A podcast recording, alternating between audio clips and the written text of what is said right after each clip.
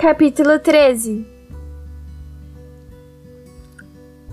No quarto planeta morava um homem de negócios. Ele estava tão ocupado que nem levantou a cabeça quando o pequeno príncipe chegou.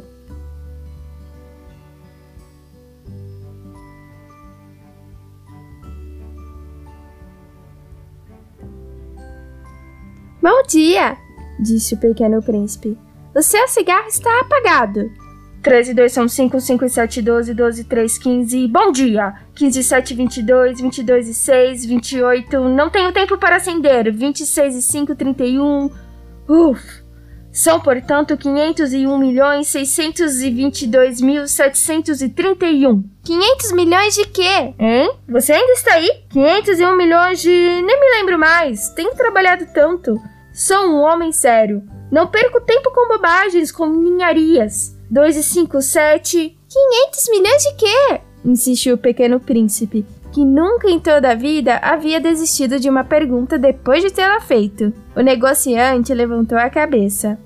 Vivo neste planeta há 54 anos e só foi interrompido três vezes. A primeira foi há 22 anos por um besouro que caiu aqui, vindo nem Deus sabe de onde. Fazia um barulho insuportável e me fez errar quatro vezes a mesma soma. Na segunda vez, há 11 anos, foi uma crise de reumatismo. Não faço nenhum exercício, não tenho tempo de passear. E a terceira vez? A terceira vez é esta. Bem, eu dizia 501 milhões. Milhões de quê? O homem de negócios compreendeu então que não havia esperanças de que o deixassem em paz. Milhões dessas coisinhas que vemos no céu. Moscas? Não, não. Essas coisas que brilham. Vagalumes? Também não. Essas coisas douradas que fazem os preguiçosos sonhar. Sou um homem sério, não tenho tempo para desvarios. Ah, estrelas. Isso mesmo, estrelas. Mas o que você pode fazer com 500 milhões de estrelas? 501 milhões 622 mil 731. Sou um homem sério, gosto de exatidão. Mas o que você faz com essas estrelas? O que faço com elas? Sim. Nada. Eu as possuo. As estrelas são suas? Sim. Ah, conheço um rei que. Os reis não possuem nada. Eles apenas reinam sobre as coisas. É bem diferente. Mas de que serve ser dono de estrelas? Serve para ser rico. E de que serve ser rico? Para comprar mais estrelas.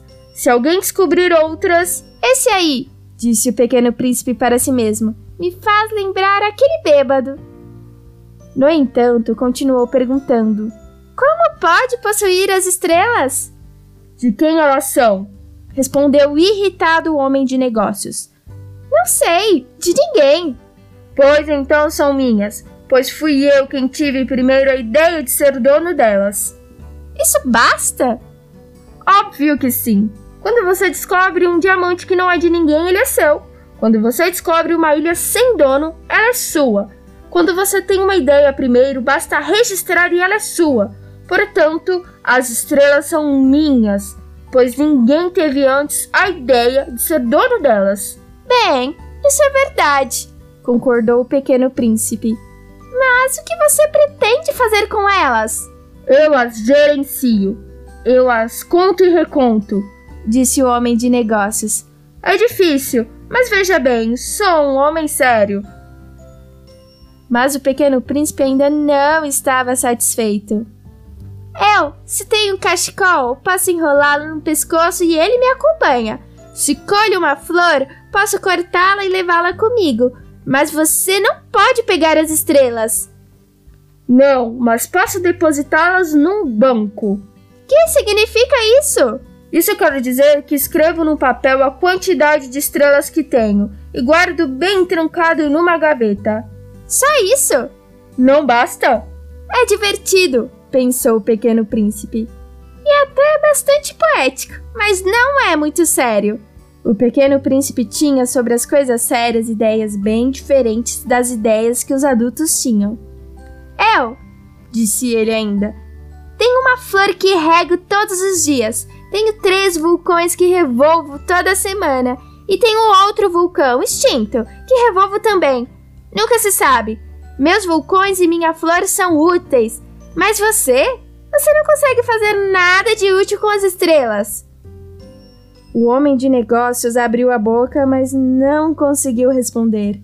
E o pequeno príncipe deixou aquele planeta e seguiu em frente. Os adultos são mesmo extravagantes, repetiu para si mesmo durante a viagem.